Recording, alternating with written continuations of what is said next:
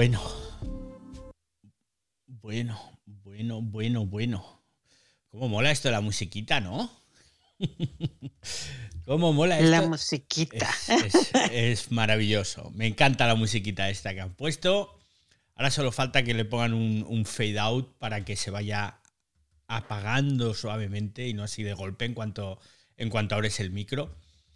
Así que, bueno, un poquito antes, bueno, quedan tres minutos para las ocho, pero da igual, vamos a empezar porque además hoy no estoy muy, no estoy muy católico, como se suele decir por aquí, y estoy un poquito ahí, que estoy pachucho. Así que venga, vamos, vamos, vamos, vamos, vamos empezando.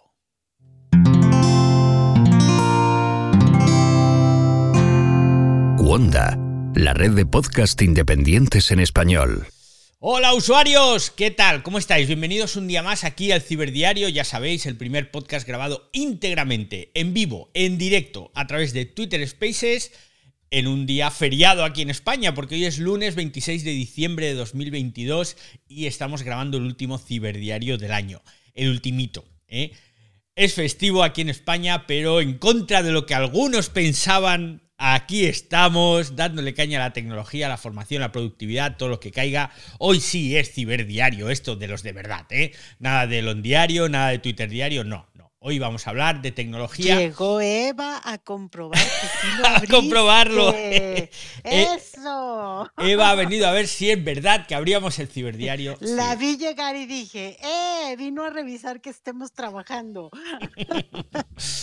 bueno, pues está aquí a mi, mi querida amiga Marí desde México que me ayuda con la leonera. Hola Marí, ¿qué tal? ¿Cómo estás? Hola, feliz Navidad a todos. Feliz Navidad, feliz Navidad. Aquí, feliz festivo para ustedes, bien rico. Aquí no es festivo, pero, pero como quiera estamos de vacaciones. Y yo dije, bueno, ve, veamos si sí va a haber ciberdiario o se va a abrir hasta mañana. Pero wow, me quito. Chapó con mi jefe, definitivamente. Es que ah, mañana empiezan ya una vorágine intensa de última semana del año y necesitaba también que esto quedara esto. Están aquí también los sospechosos habituales, está el amigo Fran, la amiga Eva, está también Jorge, ¿qué tal? Y tenemos a Juan Horta. Bueno, lo prometido es deuda. Eh, ¿Tu cumpleaños, Mari, cuándo es? ¿El...? El sábado. Bueno, pues hay, hay que cantarte el cumpleaños feliz, así que venga, eh, Fran que tiene el micro abierto. Venga, Fran, ahí a dúo, a ver si, a ver si conseguimos hacer un dueto aquí. Venga, cumpleaños feliz.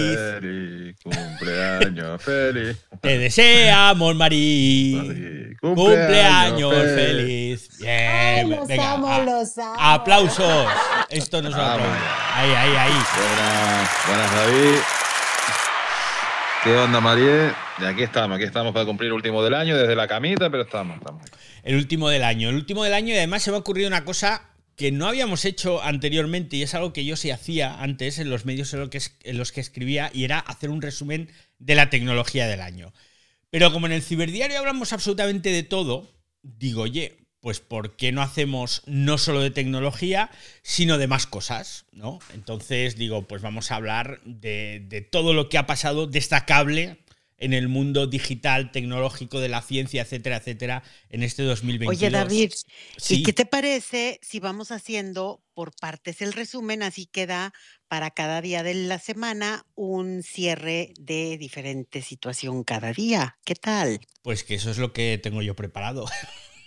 Ah, te leí la mente, te Sí. leí la mente. Me he hecho cinco categorías, cinco categorías, uno para cada día de la semana, a saber, aeroespacial o industria aeroespacial e ingeniería, otras serían gadgets, otra será salud, otra hogar y cuidado personal y otra automoción y entretenimiento, que no tienen absolutamente nada que ver una cosa con la otra, pero ¿qué queréis que os diga? Me tenían que salir cinco categorías y no sabía cómo hacerlo, así que bueno, lo de hogar y cuidado Twitter, personal más o menos, pero automoción y entretenimiento pues las he juntado, ¿no? No me, voy a, no me voy a extender con un montón de cosas contándoos un montón de inventos, de novedades que han surgido este año, porque tampoco quiero que esto se alargue un montón. Pero, pero, sí tengo las dos o tres cositas que, en mi opinión, ha sido lo más destacable del año. Y vamos a empezar con la industria aeroespacial y la ingeniería.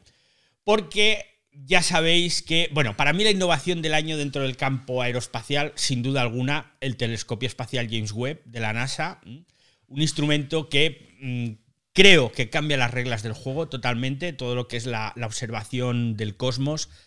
Habrá un antes y un después de este telescopio espacial, porque entre otras cosas, bueno, en realidad, ahora que lo pienso, se lanzó a finales del año pasado, se lanzó el 25 de, diciembre. Pero las primeras imágenes las hemos tenido este año, entonces yo creo que es la innovación del año. Más de dos décadas, más de 20 años para construirlo. 9.700 millones de dólares lo que ha costado este telescopio.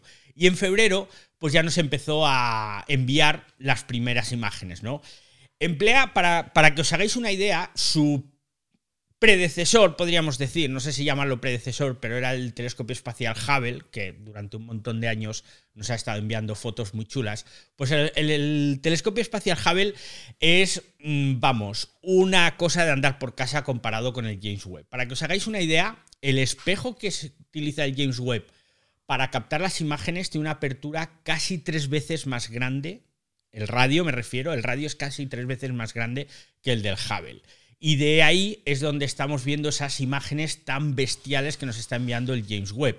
El James Webb que permite hacer que no permitía el Hubble, por ejemplo, pues los campos de estrellas que se están formando, que están a 13.000 millones de años atrás en el tiempo, allí, galaxias antiguas y tal, pues que aquello el Hubble no podía captarlo, pues el James Webb sí se pueden ver los exoplanetas con una nitidez que no habíamos visto nunca. Eh, bueno, los astrónomos están flipando. ¿eh? Os recomiendo que os metáis en la web del James Webb. En la web del James Webb, vaya, como, como que no había caído yo en esto. Porque vais a ver fotos de galaxias, de estrellas, de materia, no recuerdo cómo lo llaman, la materia está inorgánica o no sé qué que el Hubble apenas podía captar y lo del James Webb es auténticamente extraordinario. Os tengo que contar una cosa que a lo mejor no sabéis y es que el Hubble gira en una órbita terrestre baja, que se llama, y el James Webb está a cientos de miles de kilómetros más lejos, ¿no? Pero curiosamente siempre está a la sombra de la Tierra. El James Webb siempre está a la sombra de la Tierra porque de esta forma el calor del Sol nunca le va a afectar. Al estar tan lejos de la Tierra y más próximo al Sol, entonces se queda por detrás, está siempre a esa sombra y de esta forma pues se enfría allá como unos 150 a 200 grados de temperatura menos que si estuviera mirando directamente al Sol, ¿vale? Entonces es una cosa, una cosa de ingeniería muy interesante y de esta forma pues se equilibra todo el tema de las gravedades del Sol, la Tierra con el satélite, bueno, que no es un satélite, es un telescopio espacial y de esta forma pues va captando fotos constantemente de toda la galaxia y no se estropea, que supongo yo que en algún momento se estropeará, pero no es el caso. Para mí, repito, la innovación del año en el campo aeroespacial ha sido esto.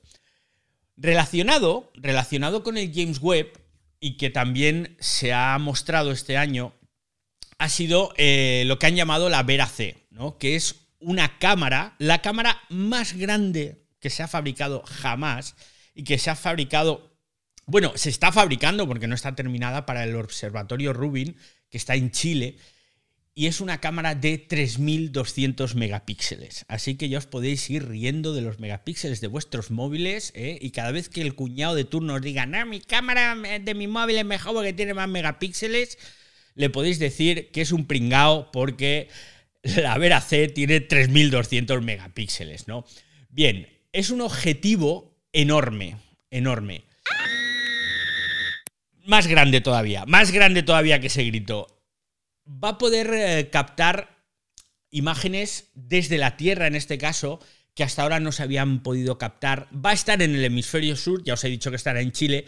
Y lo más interesante es cómo se está fabricando todos los componentes de esta, de esta gran cámara, porque se está haciendo de forma artesanal.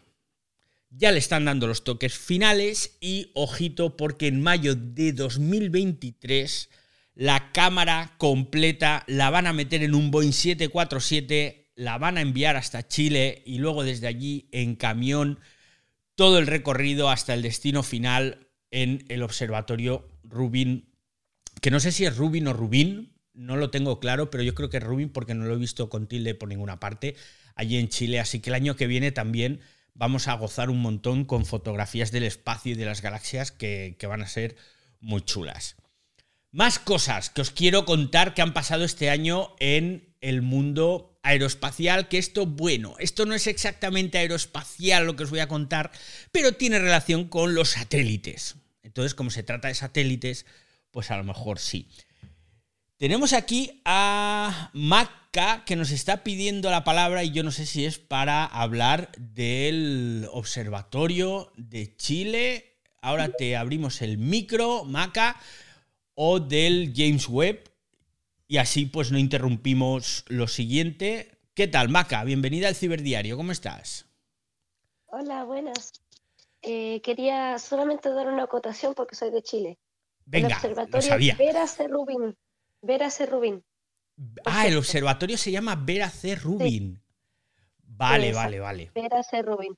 Perfecto. Y ahí está el Simondi Survey, Survey Telescope. Ahí está ese telescopio gigante que da fotografía y todo lo que había descrito. Ah, Eso perfecto. nomás quería acotar. Pues oye, Sí, fantástico, Maca, muchísimas gracias. Sabía yo que Pero nos... voy de oyente ahora. Pero quería acotar eso. Pues muchísimas gracias. Sabía yo que nos iban a, aclarar algo porque esta es la, la maravilla de los Twitter Spaces.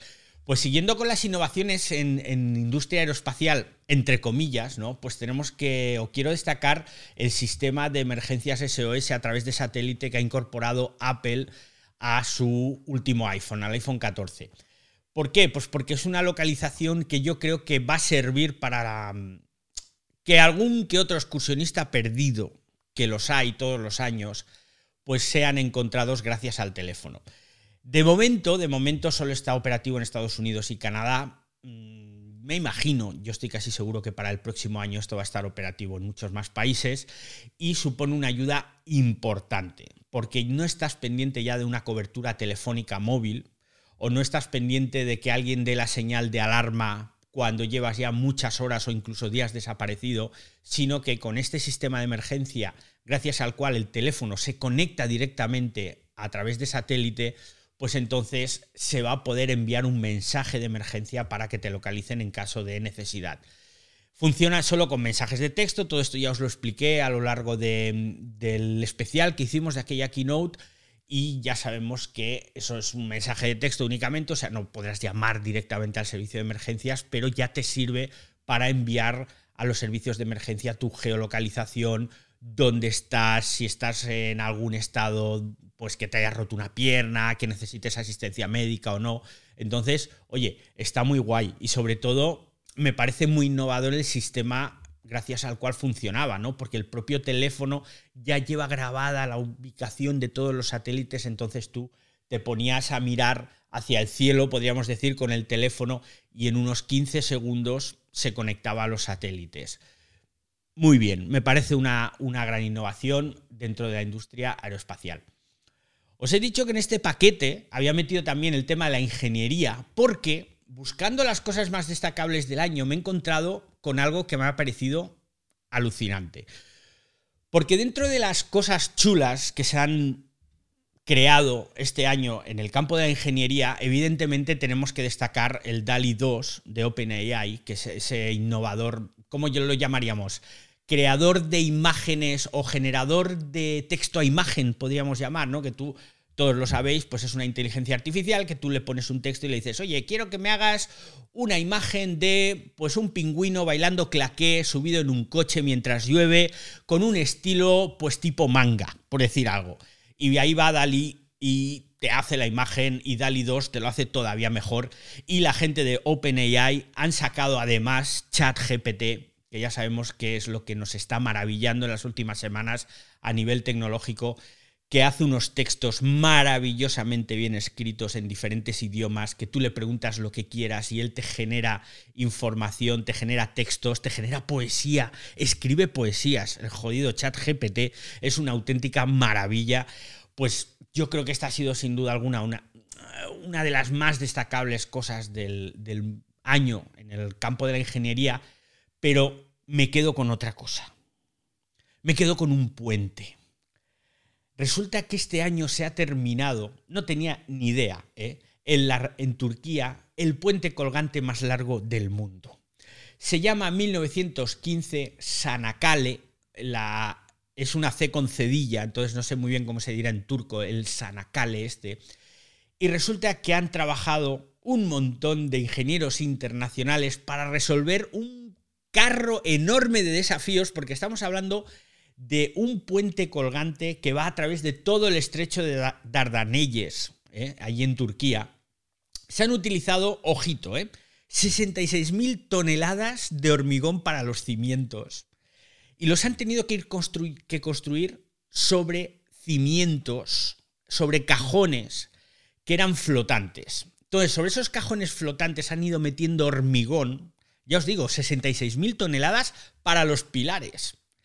Y entonces iban metiendo el hormigón y luego esas cámaras las inundaban de agua y esos cajones flotantes se hundían hasta una profundidad de 40 metros.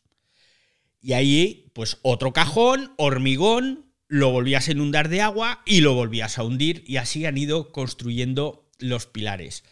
El resto del puente en la parte superior, pues son secciones prefabricadas y los han tenido que ir uniendo podríamos decir, con barcazas. Porque claro, estamos hablando de un puente muy largo. Barcazas, grúas y dale que te pego. Lo acabaron en marzo.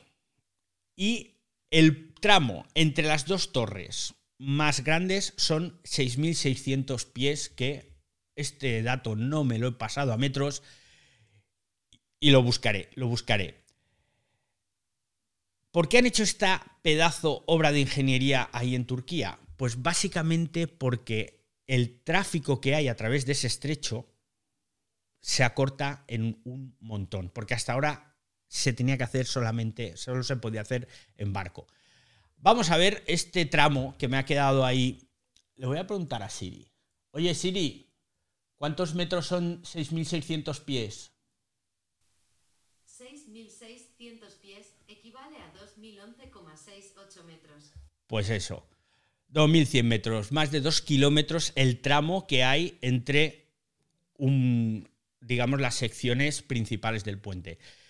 Os recomiendo que os metáis en internet y os pongáis a buscar imágenes del puente porque es alucinante. O sea, yo no me lo podía creer que el ingenio humano sea capaz de crear algo tan extraordinario.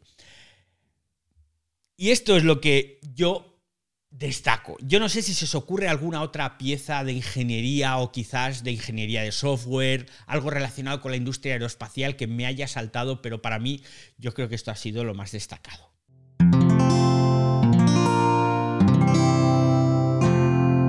Puedes escuchar más capítulos de este podcast y de todos los que pertenecen a la comunidad Cuonda en cuonda.com.